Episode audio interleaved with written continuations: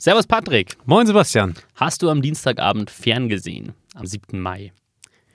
Äh, ich ich gucke gar kein Fernsehen mehr. Also nein. Alter Snob. ähm, wenn du ferngesehen hättest, dann hättest du vielleicht auch im ersten das, die Wahlarena gesehen zwischen den beiden Spitzenkandidaten Ja. für die Europawahl.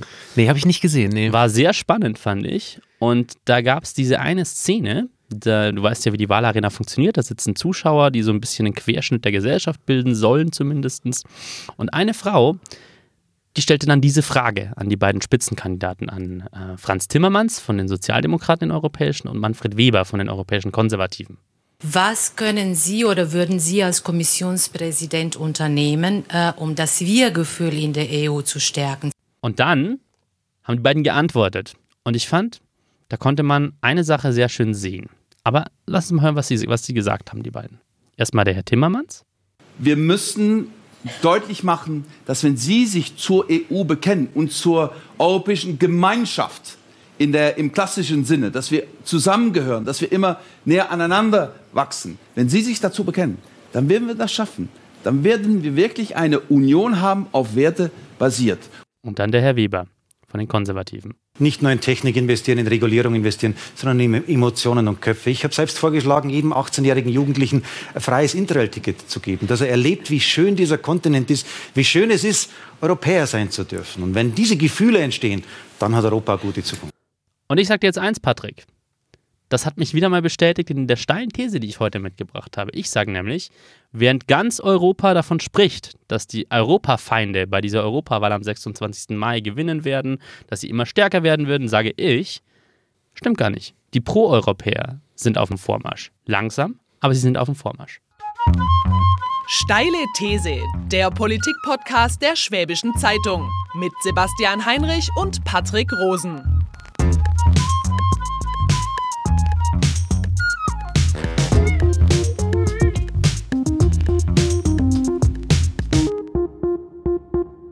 Moin Sebastian, grüß dich. Hi Patrick. Hi. Du, wir äh, werden heute über die anstehende EU-Wahl sprechen. Europawahl. Europawahl, genau. Die ist am, ähm, am 23. bis zum 26. Mai, also heute in zwei Wochen. Ähm, wir wählen ein neues EU-Parlament. Wir Deutschen wählen 96 Parlamentarier von insgesamt 751 Abgeordneten. Ja, wird spannend. Bist du schon im Wahlkampffieber, Sebastian? Mich brauchst du da nicht fragen. Ich bin da bei, bei Wahlen immer sehr schnell im Fieber, ja. Bin ich, aber ja. Hast du das Gefühl, dass Deutschland insgesamt da schon voll drin hängt? Man sieht die ganzen Wahlplakate, Ähm. die, diese Wahlsendungen kommen schon. Merkst du das auch in deinem Freundeskreis? Ja, da schon. Ähm, voll.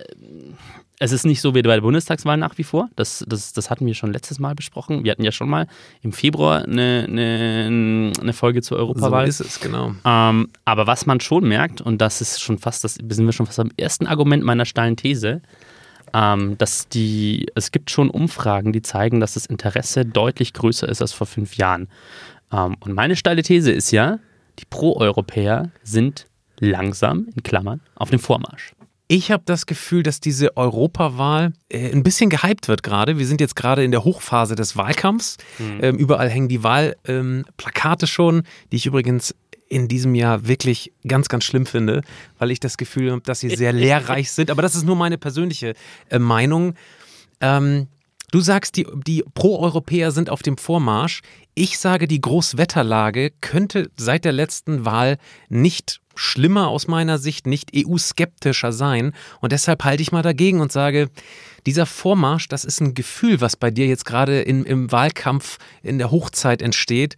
Und ich glaube nicht, dass wir nach zwei Wochen davon ähm, Resultate sehen. Ich glaube, die, also obwohl es mir missfällt, ich glaube, diese Wahl wird ein Flop. Das glaube ich nicht. Ähm, du, du machst es ja ein bisschen einfach heute. Du hast Natürlich. ja so ein bisschen die Mainstream-Meinung. Also wenn man jetzt wirklich sich durch die Zeitungen liest, durch die Online-Ausgaben der Zeitungen, durch, äh, wenn man Was die heißt- Tagesschau anguckt, Moment. Moment. Mainstream ist, ist tatsächlich nur eine einzige Partei in Deutschland offiziell, die äh, von den großen Nee, nee, ich Parteien. meine was anderes. Ich meine, ich meine die Einschätzung zur Europawahl. Und die Einschätzung zur Europawahl, die ist so, wie du sie sagst, nämlich wir, wir steuern auf eine Wahl zu, in der die Feinde der EU, die Feinde des vereinten Europas, Leider, eines stärker vereinten Europas ja. auf dem Vormarsch sind. Die werden immer stärker und es wird immer schwieriger in der, in der EU-Politik zu machen. So ist es. Und ich sage, Ähm, ich sehe die Trends. Natürlich bin ich nicht blind. Ich sehe, was in anderen EU-Staaten passiert und ähm, ich sehe die, die, was in Frankreich passiert, in den Niederlanden passiert, in Österreich, in Italien, in Spanien jetzt auch. Aber ich sage trotzdem, es gibt auch den gegenläufigen Trend. Es gibt auch die Pro-Europäer, die sich stärker organisieren, die stärker werden, die, die lauter werden, die engagierter werden. Und ähm, es gibt den Gegentrend und der ist nicht so schwach. Und ich glaube, da kommt gerade was ins Rollen. Und ähm, was, was, warum ich diese Sequenz aus, dem, aus der Wahlarena, aus der Wahlarena der ARD, die am Anfang eingespielt habe, ähm, ist ja, weil man an den beiden Spitzenkandidaten, finde ich, das unglaublich gut merkt. Ich weiß nicht, ob du dich noch erinnern kannst, vor fünf Jahren, da gab es auch so, ein, so, eine, so, eine, so eine Wahlarena, so ein, äh, so ein, so ein Duell. Das, die Spitzenkandidaten waren damals Jean-Claude Juncker der jetzige Kommissionspräsident. Der ältere Herr. Der ältere Herr von den Konservativen und von den Sozialisten Martin Schulz. Und das war ja damals echt so wie irgendwie zwei Freunde, die sich in der Kneipe treffen. Ja. Ähm, das war super äh, easy und relaxed und ähm, die haben sich kaum widersprochen. Ja, ich man, fand man, konnte, man hatte echt Schwierigkeiten, die Unterschiede. Das war diesmal echt anders. Also man Diesmal hat bei beiden gesehen, was man bei beiden gesehen hat, deswegen meinte ich, die, die Pro-Europäer sind auf dem Vormarsch. Das sind beides überzeugte, bis in die Haarspitzen überzeugte Europäer, ein Konservativer und ein Sozialdemokrat. Aber ähm, die haben beide teilweise ganz unterschiedliche Ideen zum Beispiel beim Thema Klimaschutz hat man das sehr, sehr deutlich gesehen bei diesem, ja. diesem Duell. Bei der Kerosinsteuer waren sie sich ziemlich einig. Ja, aber beim CO2, beim Thema, also Thema CO2-Steuer, was in Deutschland auch echt heftig debattiert wird, da gab es deutliche Unterschiede. Ähm, die gab es auch in anderen Bereichen und das ist ja total gut. Also, dass man Pro-Europäer ist quasi, dass man da sich engagiert dafür spricht, aber dass man da klar macht, ja, da gibt es echt gewaltige Unterschiede auch. Ich, das sehe ich total. Du hast vor ähm, dieser Sendung etwas gesagt, was bei mir äh, im Kopf geblieben ist. Du meintest, dass ähm, nicht nur, dass die äh, EU-Befürworter wieder auf dem Vormarsch sind, du hast auch gesagt, jetzt wäre tatsächlich die Zeit, ähm, die Idee Europas voranzubringen. Und da glaube ich, dass sowohl die beiden Spitzenkandidaten Timmermans und äh, Weber, die ich übrigens erst vor kurzem überhaupt wahrgenommen habe und die ich ehrlich gesagt auf der Straße nicht erkennen würde, dass das in einer Blase stattfindet und ehrlich gesagt die Menschen überhaupt nicht abholt, für die Europa noch sehr abstrakt ist und die jetzt nicht im täglichen Leben was mit Europa zu tun haben. Ich versuche mal anders einzusteigen. Ich habe äh, den Valomat gemacht vor ein paar Tagen okay. und da war äh, die 37. Frage ja. von 38. Die EU soll sich langfristig zu einem europäischen Bundesstaat mhm. entwickeln. Mhm. Ähm, und das, finde ich, steht auch hinter der Aussage, die du gerade eingespielt hast. Ja.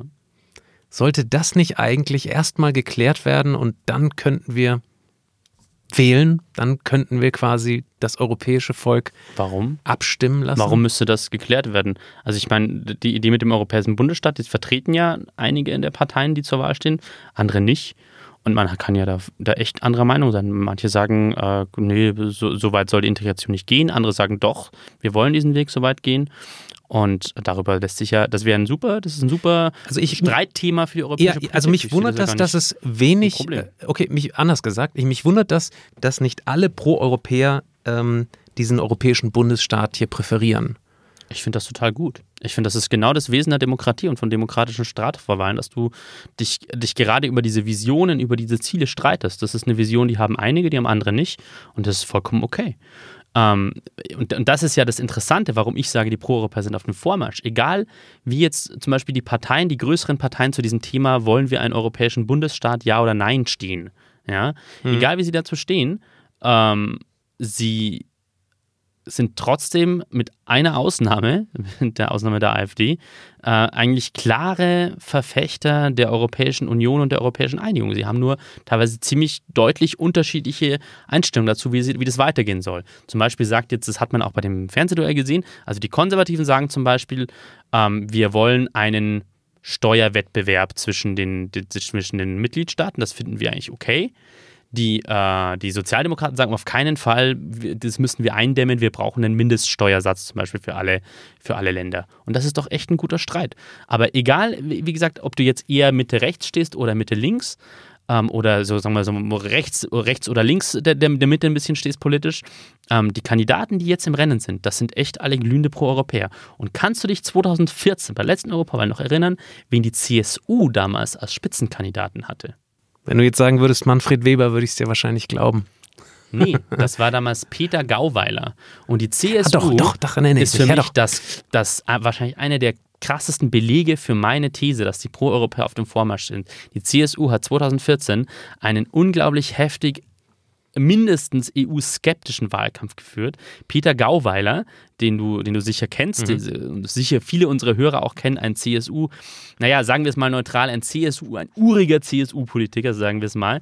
Die CSU hat damals Anfang 2014 vor dieser Europawahl eine Kampagne gefahren unter dem Motto, wer betrügt, der fliegt gegen, äh, gegen äh, EU-Zuwanderer aus Osteuropa. Der hat die, die EU-Kommission damals als Flaschentruppe bezeichnet, hat, hat sie als Zentralkomitee bezeichnet, so ein Vergleich mit der Sowjetunion, mit der DDR. Ähm, die, die, die, die CSU hat damals die PKW-Maut für Ausländer in ihren Europaplan mit aufgenommen. Also die CSU hat damals versucht, es hat mir mal ein führender CDU-Politiker gesagt, die hat damals versucht, äh, stärker zu stinken als das Stinktier, um die AfD, die damals langsam größer wurde, auszustechen. Ja, hat ja. nicht funktioniert. Die haben ein, damals echt schlechtes Wahlergebnis eingefahren. Und ähm, jetzt haben sie Manfred Weber, einen total überzeugten Europäer, der dir in jedem Interview sagt, äh, wie er die Europäische Union stärken will, dass er will, dass die Menschen Europa mehr in, in, in Her ins Herzen bekommen. Mhm. Und dann, wie gesagt, dann gibt es einen Streit darüber, wie es bei der Bundestagswahl ja auch ist. Also ich ja. meine, in der Bundestagswahl, da streiten sich jetzt auch die Union oder die SPD oder die FDP, die Grünen, die Linken und die AfD streiten, streiten sich darum, äh, wo wollen wir hin mit Deutschland, aber keiner äh, stellt, stellt dir in Frage, dass wir eine Bundesrepublik Deutschland haben. So. Das ist richtig. Aber äh, ich meine, ich habe jetzt den Valomat gemacht. Da waren ähm, insgesamt, glaube ich, 38 Fragen. Da ging es um äh, gemeinsame Bürgerentscheide, da ging es um gemeinsamen Klimaschutz, da ging es um die EU-Armee, relativ große Frage, den Euro natürlich, die Flüchtlingskrise und, und, und, und. Was für mich dabei immer irgendwie zwischen den Zeilen steht, ist, Europa ist sowieso alternativlos. Die, die, die Rechten bzw. Die, die Partei äh, AfD, die argumentiert ja auch immer, wir brauchen erstmal ein Volk, wir brauchen ein Land, bevor es sozusagen die große Integration gibt und wir eine komplette ähm, äh, barrierelose Union haben. Und das ist für mich ehrlich gesagt das, was dahinter steht. Ähm, warum kann man das nicht viel einfacher kommunizieren? Ich sehe das völlig anders. Ich sehe, ähm, dass, äh, also meine These ist, wie gesagt, die dem Vormarsch, aber auch als Reaktion darauf, dass die andere Seite, diejenigen, die den Rückbau der, der EU wollen, die schon auch sehr, sehr laut sind und sehr stark sind. Und die AfD gehört in meinen Augen definitiv dazu. Die wollen ganz klar, dass, dass, dass die EU eben bestimmte Sachen nicht mehr entscheidet, sondern dass nur die Mitgliedstaaten machen. Ähm, so, so, so, wie ihre, so wie ihre Verbündeten in Italien, die Lega, in, in Frankreich der Rassemblement National, die FPÖ in Österreich und so weiter und so fort, die wollen sehr deutlich die EU zurückbauen und deutlich weniger EU. Die würde ich nicht als Pro-Europäer bezeichnen. Auf keinen Fall. Mhm. Die, wollen, die wollen vielleicht nur noch eine EU so als losen, als losen Zweckverband, aber die wollen nicht mehr eine Europäische Union im Sinn von Vereinigung wirklich. Die haben nicht das Ziel, dass da noch stärker zusammengearbeitet, dass Europa noch stärker auftritt. Auf keinen Fall. Die wollen, die wollen, die wollen, dass die Nationalstaaten wieder stärker werden. Ganz eindeutig. Und insofern gibt es da, gibt's da jetzt eine große Alternative. Wie gesagt, meine These ist ja nur ähm, an der Stelle, die Pro-Europäer sind wieder auf dem Vormarsch. Sie werden stärker, sie werden lauter, sie werden überzeugter, sie werden deutlich wahrnehmbarer. Und es gibt. Ähm, es gibt auch mehr Interesse bei den Leuten. Dazu kommen wir vielleicht, also es gibt schon deutliche Anzeichen dafür, dass die Wähler auch deutlich mehr Interesse haben inzwischen an der Europawahl. Auch deswegen. Und es gibt auch sehr spannende neue Ideen, was, was, das, was das Projekt Europa angeht inzwischen, die von unten kommen, nicht von oben. Ob die Pro-Europäer wirklich auf dem Vormarsch sind, das werden wir nach der Werbung sehen. Wir müssen ein bisschen Werbung machen, Sebastian. Werbung. Die erste gemeinsame Wohnung, die zweite Schwangerschaft, drei Zimmer, der vierte Stock, die fünf Nachbarn. Der erste Umzug, die Doppelhaushälfte, das dritte Kinderzimmer – Verkauf des Viersitzers. Hauptstraße 5. Der erste Hauskauf. Die beiden Ältesten zum Studieren. Das dritte Haustier. Vier Kilometer in die Stadt. 25 Jahre zusammen. Unser Leben wandelt sich und mit ihm unser Zuhause. Gut, wenn man einen Partner hat, der in all dem Wandel den Überblick behält. Bauerimmobilien. Immobilien sicher kaufen und verkaufen seit 1994. www.bauer ohne e-immobilien.de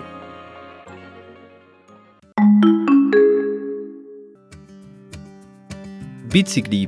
La bicicletta. Velocipede. Le vélo. Head feet. La bicicletta. Ovaj bicycle. The bike. Bicyclette. Der Roschgeppel. Dein Fahrrad trägt viele Namen. Und dein Fahrrad hat Freunde. Bei den Fahrradprofis in Ravensburg und Biberach.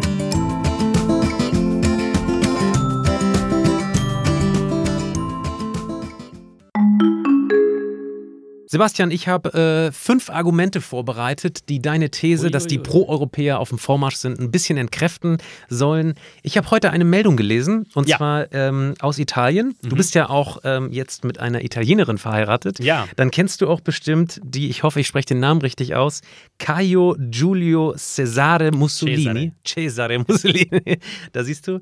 Ähm, das ist einer von zwei ähm, Nachfahren von Benito Ja. Mussolini, ähm, der sich jetzt zusammen mit seiner Cousine ähm, auf ein Mandat im ja. genau äh, auf ein Mandat in Brüssel ähm, äh, im EU-Parlament bewirbt. Es sind beides tatsächlich das, was wir ähm, Neofaschisten. Neofaschisten, Eindeutig Re- Rechte Neofaschisten, nennen würden. Man kann die Augen davor nicht verschließen. Es ist praktisch jedes EU-Land, vielleicht tatsächlich ähm, Spanien, Portugal noch ein bisschen weniger, auch Ja, Deutschland. Spanien auch. Ja, ja, ähm, ja speziell Griechenland, Box, ähm, äh, Italien, die FPÖ in Österreich und auch der Front National in, äh, in Frankreich. Der nicht mehr Front National ist, sondern Rassemblement. ne? Ja, seien wir ehrlich, wir haben die Rechtspopulisten um uns herum und da ist halt die Frage, ähm, du hast es gerade gesagt, äh, das sind definitiv keine Pro-Europäer. Ist das, sind das akzeptable Meinungen, die dort vertreten werden, was die Zukunft von Europa angeht? Oder ähm, sind das politisch eigentlich zu verurteilende Meinungen?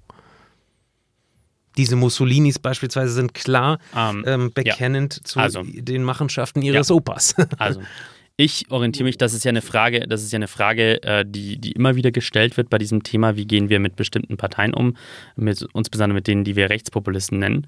Und für mich ist, ist halt eines ganz klar. Ähm, für mich ist da der, der, der klare Leitfaden, sind da die, ist da das Grundgesetz und vor allem die ersten 19 Artikel des Grundgesetzes, die Grundrechte und ähm, sind die, ähm, die Europäische Erklärung der Menschenrechte und diese völkerrechtlichen Dokumente, die so, die wir aus der Lehre nach, dem, nach der Barbarei ähm, der, des Faschismus und des Nationalsozialismus äh, gezogen haben, die, diese Grundrechte. Und für mich ist der Leitfaden ganz klar. Solange eine Partei sich zu diesen Grundrechten ganz klar äh, bekennt, also ähm, keine Diskriminierung aufgrund von Rasse, Religion oder Rasse ist schwierig, aber keine, Grund, keine Diskriminierung aufgrund von Ethnie, Religion, ähm, Herkunft, Sprache, sexuelle Orientierung und so weiter. Ähm, Minderheitenschutz, also jemand, der nicht die, die, Mehr, die Meinung der, der Mehrheit wird, äh, hat, hat trotzdem bestimmte Rechte, darf seine Meinung frei äußern, Pressefreiheit ähm, und so weiter. Solange die, eine Partei diese Grundrechte respektiert, kann ich persönlich sagen, ich, ich teile jetzt diese Meinung nicht in dem Meinungsbeitrag, aber ich, ich äh, aber das ist für mich eine, eine, eine grundsätzlich vollkommen ähm, das ist eine Meinung, die im, im, im, im politischen Meinungsspektrum vertretbar ist. Aber solange, aber sobald eine Partei da, dagegen eklatant verstößt, und dafür gibt es Beispiele in all den von dir genannten Parteien. Es gibt die Beispiele bei der AfD, es gibt sie ganz krass bei den von dir genannten Neofaschisten in Italien, auch von der Lega, das ist nochmal eine andere Partei, die auch in, die in der Regierung sehr maßgeblich beteiligt ist in Italien. Wenn, wenn man diese Rechte ganz massiv ähm, angreift, wie es der Fall ist, bei ganz, ganz vielen dieser sogenannten Rechtspopulisten, dann sind das keine normalen Parteien mehr. Und da muss man das auch so klar benennen. Schau mal, die, die Assandra Mussolini, ja, die sitzt seit 2014, sitzt die äh, in der EVP, also in der Fraktion, ähm, wo Manfred Weber jetzt den Vorsitz hat. Also ist es nicht, oh, jetzt komme ich eigentlich zu der Frage, die ich dir stellen wollte, ist es nicht längst so, dass wir innerhalb der EU und ihren in, äh, Institutionen ähm, Menschen sitzen haben, die insgesamt EU-skeptisch sind und die wir irgendwie trotzdem in diesen Zukunftsprozess integrieren müssen. Kann man mit so einer Person überhaupt das Zukunftseuropa bauen? Und wenn nein, wie machen wir das dann? Also du sprichst jetzt ein heikles Thema an tatsächlich. Das gibt, ähm, so, wie, so wie Frau Mussolini, ähm, die ja in der Partei Forza Italia ist, die zur Europäischen Volkspartei gehört, die von Silvio Berlusconi seinerzeit gegründet wurde. Ähm, Es gibt in, aber in unterschiedlichen Fraktionen gibt es, sagen wir so, problematische Kandidaten. Es gibt auch bei den Sozialdemokraten, zum Beispiel die rumänischen Sozialdemokraten oder die, die maltesischen Sozialdemokraten, die aus unterschiedlichen Gründen auch so ihre Probleme mit dem Rechtsstaat haben. Ähm, und wo man auch mal ernsthaft drüber sprechen müsste, ob die, ob die da so, ob die da so gut reinpassen. Ähm, es ist, es ist, es ist, also das ist echt ein schwieriges Problem, ähm, wie, du im Einzelnen damit, damit umgehst. Also bei Frau Mussolini ist es tatsächlich so, ich verfolge ein bisschen die italienische Politik, dass sie ganz offen mit ihrem Familiennamen kokettiert, dass sie ganz offen äh, damit kokettiert, dass sie, dass sie eben die, die, die, die Enkelin äh, von Benito Mussolini ist und ähm, dass sie seine Ideen auch, dass sie den Faschismus für eine, für eine gute Zeit für Italien hat. Auch äh, Antonio Tajani, der, der Präsident des Europäischen Parlaments, der auch zu, zu Forza Italia gehört, zu der Partei, hat auch vor ein paar Wochen mal gesagt, dass er die Zeit des Faschismus eigentlich, dass er da durchaus Positives abgewinnen kann. Dann ist er ein bisschen zurückgerudert danach, aber ähm, ja, es gibt in, es gibt in bestimmten Ländern gibt's da Grenzüberschreitungen. In Öst, Österreich ist ein Beispiel, da regiert die, die, die, sagen wir zumindest früher eindeutig bürgerlich ähm, mittig orientierte österreichische Volkspartei ähm, koaliert jetzt mit der FPÖ, die, die ganz klar zu, diesen, zu, zu den Rechtspopulisten zuzuordnen ist. Ja, da gibt es äh, echt Grenzfälle, schwierige Grenzfälle, da hast du vollkommen recht. Also ich finde es einfach sehr, sehr skurril von außen zu sehen, dass wir über diese Zukunftsfragen, die ganz zentral sind, äh, wir haben damit angefangen, diese Sendung, ähm, debattieren, wir aber längst in einer Situation sind, die relativ absurd ist. Da sind, äh, die seit Jahren sitzt, ähm, sitzen die UKIP-Partei sitzt innerhalb dieses äh, Europäischen Parlaments. Jetzt wählen die Briten, die eigentlich den Austritt beschlossen haben von der Europäischen Union, jetzt nochmal mit. Das sind doch Zustände, die irgendwie, ja, eigentlich für, absurd sind, oder? Ja, aber das zeigt, dass an, an, an diesen Zuständen zeigt sich ja teilweise, wie, ja, wie das, das, das Europa, das hatten wir in unserer letzten Folge auch schon angesprochen, dass man offensichtlich bestimmte Sachen lösen muss, dass man zu manchen Sachen einfach mal eine Richtungsentscheidung treffen muss. Wo geht's hin? Äh, wollen wir da mehr Europa, weniger Europa in diesem einen Bereich, in diesem speziellen Bereich? Äh, wollen wir mehr Integration oder weniger Integration an dieser Stelle? Sollen das mehr die Nationalstaaten machen oder eher zentral? Und darüber wird ja wieder gestritten. Ich sage ja nur grundsätzlich ähm, eben die, die, diese, diese, dieses klare Bekenntnis zu Europa und zum europäischen Projekt ähm, das ist lauter stärker geworden und zwar durchaus auch aus Reaktion auf die, auf, die, auf die Gegner der EU, die immer stärker geworden sind. Aber sie sind, wie gesagt, langsam wieder auf dem Vormarsch. Woran machst du das genau fest? Ich sage dir eine kurze, ganz kurze Gegenthese. Ja. Ähm, wenn du die äh, Wahlergebnisse, die Wahlbeteiligung ja. siehst, dann sind die konstant seit 1979 gefallen und ja. sind insgesamt in der letzten Wahl 2014 auf 42,6 Prozent gehandelt. Ja. Warum sagst du, oder, oder sag mal, mit welchem, ja, an welcher Kennzahl würdest du festmachen, ähm, dass die Pro-Europäer jetzt wieder Aufwind haben oder Aufwind bekommen? Weil ich gehe nicht davon aus, dass diese Zahl signifikant steigen wird. Aber jetzt kommen deine Argumente. Ich, ich glaube schon. Ähm, ich sehe im Gegensatz zu dir durchaus Anzeichen, dass das Interesse an der Europawahl eher steigt, tendenziell wieder. Du hast vorhin die Zahlen zur Wahlbeteiligung genommen über die vergangenen Wahlen. Ähm, das ist richtig, dass europaweit die, die, die Wahlbeteiligung da ein bisschen zurückgegangen ist. Das liegt aber auch dass es daran, dass es in bestimmten Staaten echt krasse Ausreißer nach unten gibt. Also es gibt Länder wie Tschechien oder die Slowakei, ähm, die da so unter 20 Prozent auf jeden Fall lagen deutlich. 13 Prozent in der genau. Slowakei. Genau. Und ähm, in Deutschland zumindest aber ist es so, dass sie bei der letzten Europawahl damals schon 2014 wieder leicht nach oben gegangen war, die, die Wahlbeteiligung. Ähm, und äh, bei der jetzigen Europawahl ist es so, dass laut ID Deutschland Trend immerhin 53 Prozent der Bürger jetzt schon ungefähr drei Wochen vor der Wahl gesagt haben, dass sie sich äh, sehr stark oder zumindest stark für diese Wahl interessieren. Und bei der, in der Wahlwoche selbst waren es vor fünf Jahren nur 48 Prozent gewesen und drei Wochen davor nur 35 Prozent. Das heißt, man merkt schon, dass, dass, dass mehr Leute sich eher dafür interessieren. Und ich würde jetzt sogar eine kleine Wette wagen, dass die Bitte? Wahlbeteiligung nach oben geht, dieses Mal, auch europaweit. Weil ich glaube, auch in anderen Ländern haben die Menschen gemerkt, ähm, dass es echt um was geht dieses Mal, dass es, äh, dass es eine wichtige Phase ist. Und der wichtigste Grund, warum es aus meiner Sicht auch wichtig ist, dass viele Menschen zur Wahl gehen, ist auch das, dass das Europäische Parlament, das einzige direkt gewählte Organ, das Europaparlament ist das einzige, das direkt von uns allen da draußen gewählt wird, ähm, dass das möglichst stark ist. Und es ist möglichst stark, wenn, wenn möglichst viele Menschen ihre Stimme für dieses Parlament abgeben. Ähm, und ich bin auch der Meinung, das ist jetzt wieder meine persönliche Meinung, ähm, dass das Parlament auch unbedingt noch mehr Macht haben sollte, weil aus diesem Parlament viele gute Ideen kommen.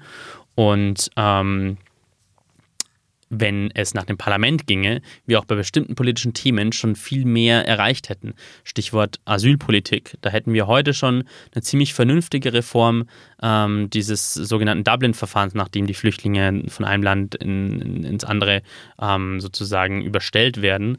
Ähm, das Problem ist da gewesen, dass halt die Mitgliedstaaten nicht einverstanden waren, bestimmte. Ne? Und deswegen fände ich es halt gut, ähm, wenn das Parlament gestärkt würde. Und wie gesagt, das, das Interesse ist wahrnehmbar gestiegen. Und es liegt auch darin, dass, dass bestimmte Debatten inzwischen europaweit stattfinden. Es, es liegt auch, dass wir über europäische Politik definitiv heute mehr reden als noch vor, vor ein paar Jahren. Ich meine, wir haben in ganz Europa haben wir damals äh, im vergangenen Herbst über diese Plastikrichtlinie gesprochen, dass bestimmte Einwegplastikprodukte in ganz Europa verboten werden. Das war in ganz Europa ein großes Thema. Wir haben in ganz Europa über die Datenschutzgrundverordnung gesprochen. Wir haben natürlich, reden wir in ganz Europa seit Jahren über das Brexit-Schlamassel. Wir haben in ganz Europa über die Eurokrise gesprochen. Wir haben jetzt in ganz Europa über die, über die Probleme in Italien mit dem im Haushalt und über den Streit mit der Europäischen Kommission gesprochen. Ich halte dagegen. So ich halte dagegen, weil die extremistischen rechten Parteien, über die wir gerade so am Rande gesprochen ja. haben, das sind zum Beispiel ähm, die, die ähm, PIS, PIS-Partei in, äh, in Polen, das ist äh, Viktor Orbans Fidesz, Jobbik, ähm, dänische Volkspartei, die waren Finn, die haben alle kleine Nischenthemen, über die wir eben überhaupt nicht sprechen. Und das ist übrigens ein ähm, das ist nicht so, dass die Rechten, naja, es geht dann da um sehr, sehr nationale Themen. Zum Beispiel? Ähm, die ähm, die äh, PIS-Rede zum Beispiel, oder weißt du auch am Mist mitgekriegt, ähm, die hat zum Beispiel in der Justiz ein, mhm. Ähm, äh, ein Verfahren äh, angeregt und ähm, die wahren Finnen haben äh, beispielsweise in der im Punkto Naturschutz was angeregt, was beispielsweise in anderen Ländern völlig, völlig ja, obsolet ist, überhaupt zu diskutieren. Sprich, ähm, es ist, und das ist mein, mein äh, zweites Argument, ähm, der Rechtspopulismus, dem wird nicht mit einer, mit einer Antwort begegnet, kann er auch gar nicht muss auch und so muss er auch vielleicht auch gar nicht sein, aber es ist trotzdem eben ein, ähm, ein Pluspunkt, warum diese Parteien in ihren Ländern äh, stärker werden, weil vielleicht den Menschen Themen vor Ort wichtiger sind als die große europäische gesamtgültige Lösung. Das sehe ich, das sehe ich wirklich sehr deutlich anders, weil ich sehe, dass diese Parteien, die du genannt hast, ähm, im Gegenteil eigentlich nur davon profitieren, dass bestimmte große europäische Themen immer wieder Hochkonjunktur haben. Und das sind die Themen Einwanderung, Flüchtlinge, Islam. So diese drei Themen sind die Themen, wegen derer diese Parteien groß geworden sind. Selbst die Peace-Partei in Polen, in der es einem verschwindend geringen Ausländeranteil gibt, äh, wo fast überhaupt keine Flüchtlinge angekommen sind, lebt von dieser Angst, der angeblich, dass das Land überflutet werden könnte mit, mit, mit Flüchtlingen aus, aus Muslim, mehrheitlich muslimischen Ländern. In Ungarn, äh, Viktor Orban macht das, macht das äh, schürt diese Angst ständig. Ähm, die Lega in Italien, wo das, wo das Problem tatsächlich vor, real vorhanden ist, aber die, die, die bläst dieses Problem brutal die auf. Die FPÖ hat zum die Beispiel gerade, die hat sich gerade ganz, die genau. hat sich gerade ganz klar ich will damit sagen, dem ja. ORF als Gegner ausgesucht. Das ist ein ganz klar ein nationales Problem, was vielleicht jetzt nicht ähm, andere Länder betrifft, in der Art und Weise schon, aber es ist ein sehr, sehr nationales äh, Thema. Anders. Sehe ich ganz anders, weil das, was zum Beispiel die, die FPÖ mit dem ORF macht in Österreich, also mit dem österreichischen, äh, mit dem öffentlich-rechtlichen Fernsehen in Österreich, also da gibt es jetzt den Fall von Armin Wolf, einem sehr kritischen ähm, äh, TV-Journalisten, der sehr, sehr harte Interviews allen Politikern stellt und wo die FPÖ jetzt, jetzt den massiv angreift, weil er einen FPÖ-Politiker sehr heftig angegriffen hat in einem Interview oder sehr heftig konfrontiert hat. Ähm, was die FPÖ da macht mit der kritischen Presse, das machen andere Parteien, die, die mit ihr verwandt sind, in anderen Ländern genau, fast genauso. Also die, die AfD greift kontinuierlich die Presse an, sei es, sei es die privaten Medien, sei es die öffentlich-rechtlichen Medien. Die Lega macht das in Italien. Ähm, die Peace hat sofort nach ihrer Macht, nach, nach der Macht, also nicht der Machtübernahme, nachdem sie die stärkste Partei geworden sind und die Regierungsstelle in Polen haben dafür gesorgt, dass kritische Moderatoren entlassen worden sind. In Ungarn ist die Presse ähm, massiv unter staatlichen Druck geraten, die öffentliche Presse. Also das, das, das mag sein, dass es da, da also Also da gibt es natürlich dann nationale Unterschiede, aber die großen Themen von diesen Parteien sind überall die gleichen. Und das ist ja das Paradoxe daran, dass sogar diese großen europaskeptischen bis europafeindlichen Parteien eigentlich international aufgestellt sind, sind, die sind international vernetzt und die machen in ihren Ja. Ländern Ja, dann in recht, weiten ist- Teilen ähm, die gleichen Sachen und die werden wegen den gleichen Themen stark. Auch die wahren Finnen in Finnland, soweit ich das verfolgt habe, und die Schwedendemokraten in Schweden ähm, machen ganz massiv Politik mit dem Thema Immigration, Einwanderung, unabhängig davon, wie die Probleme vor Ort sind. Dass sie dann vielleicht das eine oder andere lokale Thema auch noch besonders besetzen, aber dafür, deswegen werden die nicht gewählt. Die werden, Finnen werden noch nicht gewählt, weil sie sich um Naturschutz kümmern. Da gibt es in Finnen auch eine grüne Partei, die, die, die eher deswegen gewählt wird und so weiter und so fort. Also Sebastian, ähm, Franz Timmermans und Manfred Weber sind die Spitzenkandidaten ähm, großer Fraktionen, großer Parteien ähm, im nächsten EU-Parlament. Wer ist das überhaupt? Ich würde die nicht mal auf der Straße erkennen, glaube ich. Wer verbirgt sich dahinter? Da geht's, da geht's wohl, da geht's wohl einigen Menschen noch so. Das ist tatsächlich ein Punkt, dass die noch beide noch ein gewisses Problem mit ihrer Bekanntheit haben. Gut, Manfred Weber, glaube ich, ich habe die neuesten Zahlen gelesen nochmal, kennen laut einer Umfrage immerhin 26 Prozent der Deutschen, sind aber immer noch sehr wenige Menschen. Bei Franz Timmermans liegt das tatsächlich noch im einstelligen Bereich. Ähm, also, ganz kurz gesagt, Manfred Weber, CSU-Vize, ist in der CSU in den letzten Jahren immer mächtiger geworden, ist seit 2014 Fraktionsvorsitzender der Europäischen Volkspartei. Das ist sozusagen die europäische Parteienfamilie, in der die, in der die CDU und CSU unter anderem sind. Ähm, ist ein, äh, ist, kommt aus Niederbayern, also ganz in der Nähe der, der, von, dem, dem, der, von Regensburg, wo ich geboren bin, ähm, und ist ein für die, also für CSU-Verhältnisse sehr ruhiger, bedächtiger ähm, und ähm, ja, wie soll man sagen, sehr vernunftgetriebener Konservativer sozusagen, der aber wirklich immer größeren Einfluss in seiner Partei hat. So. Franz Timmermans wiederum ist, ähm, kommt aus den Niederlanden, ähm, Sozialdemokrat, ähm, hat für mehrere äh, Mitte-Links-Parteien in den Niederlanden, war aktiv, ist in Europa inzwischen ein sehr mächtiger Mensch, weil er äh, Vizepräsident der Kommission ist. Ähm, und wenn man ihn mal live erlebt hat, der, das hat man auch bei, dem, bei dieser äh, Wahlarena in der ARD gesehen, ein sehr wortgewaltiger und rhetorisch begnadeter Sprecher, der äh, mehrere europäische Sprachen äh, beneidenswert Sieben Sprachen gut kann. Ich glaube, ne? sieben Sprachen sind es auf jeden Fall. Also Wahnsinn. Deutsch spricht er auf jeden Fall sehr gut. Äh, Englisch, äh, Französisch auch auf sehr, sehr hohem Niveau. Ähm, ja, und das sind so die beiden, die beiden Kandidaten. Ähm, und was, wie gesagt, was mir aufgefallen ist im Vergleich zu vor fünf Jahren bei dem Wahlkampf damals, wo man echt merkte, dass, dass, äh, dass Juncker und Schulz damals, die sich beide schon lange kannten, ähm, dass die eigentlich sehr, ja, wie soll man sagen, dass es schwer war, bei den Unterschiede zu finden. Die streiten auch auf ziemlich hohem und sehr sachlichem Niveau, finde ich. Das macht echt Spaß, den beiden zuzuschauen, wenn die beiden sich über, über politische Themen streiten. Ein Kritikpunkt, äh, der immer wieder hervorgebracht wird, den ich jetzt persönlich ehrlich gesagt noch nicht so gemerkt habe an dieser Europawahl, ähm, ist das Alter der, ähm, der Kandidaten. Es wird immer wieder gesagt, es sind in Europa sitzen immer nur ältere weiße Männer. Ähm, mir ist aufgefallen, dass tatsächlich ziemlich viele junge Leute jetzt sich zur Wahl stellen. ähm, und äh, wird ja immer wieder gesagt, ich glaube in dieser Wahlarena, ähm, dass das aktuelle Durchschnittsalter der Abgeordneten ist irgendwie bei 55 Jahren. Der jüngste, der jüngste EU-Parlamentarier ist 28 Jahre.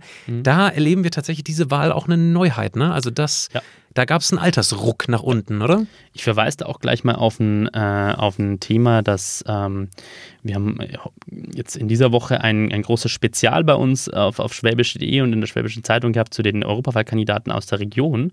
Und wenn man sich die anschaut, da merkt man schon, also da gibt es ein paar durchaus jüng, also jüngere Kandidaten. Unter anderem der, der sehr aussichtsreiche Kandidat der FDP, der echt gute Chancen hat, in, in, in, ähm, ins Europaparlament zu kommen, der Andreas Glück von der FDP. Wie gesagt, ähm, Jahrgang 75, also jetzt nicht mehr ganz jung, aber für die Politik jetzt auch nicht, durchaus nicht zu den Älteren zählt. Ähm, und ja, das stimmt. Das ist wirklich dieses, äh, dieses, diesen Spruch, den es mal gab, hast du den Opa, schickst ihn nach Europa, der ist nicht mehr, der trifft nicht mehr wirklich zu. Es gibt inzwischen, schicken alle größeren Parteien ähm, wirklich profilierte Leute nach Europa, die mitten in ihrer politischen Karriere stehen. Oder also Katharina Barley für die SPD ist auch ein Beispiel, die ist Justizministerin, also wirklich gerade auf einem aufsteigenden Karriereast politisch und wechselt, will ins Europäische Parlament springen. Bei der FDP ist es Nicola Beer. Ähm, andere Parteien wiederum schicken halt sehr erfahrene äh, Leute, also Europapolitiker, die auch wirklich nichts anderes machen wollen. Zum Beispiel die, die Union mit, mit Manfred Weber, der, der jetzt, der, der will gar nicht in die Nationalpolitik. Der sagt, Europa ist mein Ding, ich will in Europa bleiben. Ähm, die, die Grüne mit Sven Giegold, der auch seit Jahren in Europa ähm, Politik macht. Also man merkt schon, ähm, die Parteien, also Europa wird echt immer wichtiger, auch in, in, innerhalb der Parteien. Das merkt man schon sehr deutlich. Auch ein Argument für meine These. Die Pro-Europäer sind langsam auf dem Vormarsch. Ja, Sebastian, das war der Gong. Ja. Interessante Debatte. Ich freue mich total auf die EU-Wahl, ehrlich gesagt, jetzt, auf die äh, EU-Parlamentswahl. Ähm, ja, ich nehme vieles mit. Ähm, ich glaube, wir können beide recht haben, ehrlich gesagt, weil es gibt ja mehrere ähm, Lager und da kann es ruhig sein, dass äh, Pro-Europäer auf dem Vormarsch sind, mhm. dass aber trotzdem ähm, das Ergebnis dieser Wahl sein wird, dass es auch ganz schön viele Skeptiker ja. gibt. Ich glaube auch, dass beides stimmt. Also ich habe ja nie diese These formuliert als, als Widerspruch, sondern ich habe gesagt, wir übersehen vielleicht gerade, dass, ähm, dass es auf der anderen Seite auch viel Bewegung gibt, dass das echt, dass die langsam wie soll man sagen, in die Pushen kommen, die, die, die pro-europäischen Vertreter. Die das Europa der zwei Geschwindigkeiten. ja, oder ja. Für Europa, gegen Europa. Ja, auf jeden Fall, dass, dass diese ganze, dass, die, dass das Thema Europa wie viel stärker jetzt wieder in den Fokus gerät und, und endlich die Aufmerksamkeit bekommt, die es verdient hat. Ähm, ja, ich glaube, entscheidend wird sein jetzt, jetzt bei der Europawahl, nach der Europawahl, was macht die europäische Politik aus diesen beiden Trends, aus, diesen, aus den Euro, Europaskeptikern, die stark, die stark sind, die wohl auch stärk, gestärkt aus dieser Wahl gehen werden, auf der anderen Seite auf einer großen Vitalität. Wir haben jetzt gar nicht im Detail darüber gesprochen, da gibt es ja echt Basisbewegungen inzwischen auch, die sich für ein stärkeres Europa äh, einsetzen, bis hin zu den Fridays for Future, die ja eine total europäische Bewegung sind. Die gibt es. Es gibt ja. aber auch ähm, immer noch die Stimmen, die sagen, das ist ein Elitenprojekt und ähm, die ja. EU hat beispielsweise eine Werbekampagne mit dem Namen Diesmal wähle ich ja. .eu ähm, initiiert. Das ist für mich ehrlich gesagt wieder ein Ausdruck, dass die EU noch ganz schön kämpfen muss, äh, in der Breite der ja. Bevölkerung auf Akzeptanz zu stoßen. Das ist, das ist ja, es ist also in sich natürlich äh, stringent und, und auch sinnvoll, aber Stell dir mal vor, die Bundesregierung müsste Wahl für die Werbung für die Wahl machen. Ja, gut, tut sie ja bei der Bundestagswahl auch ein bisschen. Aber du hast natürlich recht, das ist bei der Europawahl ist echt noch akuter. Aber ich glaube, das Problem, also der Punkt wird tatsächlich sein, der Knackpunkt wird sein, was macht die, was macht die, was machen die Politiker in der Europäischen Union zu den großen Problemen, die, in, die, die uns beschäftigen. Klimawandel ist bei mir immer an allererster Stelle die ganzen außenpolitischen Krisen um uns herum, Trump, äh, China, der Konflikt mit Iran, ähm, die, die Lage in, in, in, in, nordafrikanischen Ländern, die große Ungleichheit innerhalb Europas, also dass es immer noch so einen riesigen Unterschied macht, ob ich in, in, in Süditalien wohne oder in, in Oberschwaben. Ähm, das große Gefälle, was echt ein großes Problem ist, das wir nicht unterschätzen dürfen, dass es zwischen Stadt und Land gibt, gar nicht mal nur so in, in Deutschland. Aber ähm, in anderen Ländern Europas ist es krass. Wir sind jetzt gerade in Frankreich, wir sind in manchen, äh, aber auch in, in ländlichen Regionen, in, in, in, östlichen Teilen Europas, da steckt echt viel politischer Zündstoff drinnen.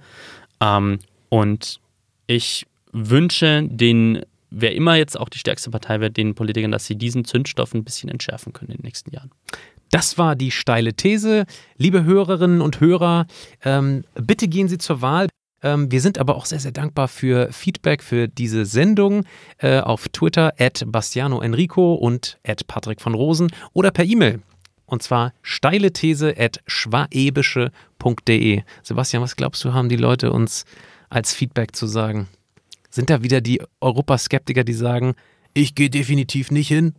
Ich wäre gespannt darauf. Nicht. ich wäre gespannt darauf. Ich wäre gespannt auf, auf, interessant, auf konstruktives Feedback ähm, von ja, ich einfach, einfach gespannt, mal die ehrliche Meinung dazu zu hören. Wir können vielleicht ja auch mal ein bisschen Leserfeedback in, diese, in die Sendung mit einbauen. Absolut. Also Lob, Kritik, alles wird entgegengenommen. Vielen, vielen Dank fürs Zuhören. Bis in zwei Wochen. Servus. Steile These, der Politik-Podcast der Schwäbischen Zeitung mit Sebastian Heinrich und Patrick Rosen.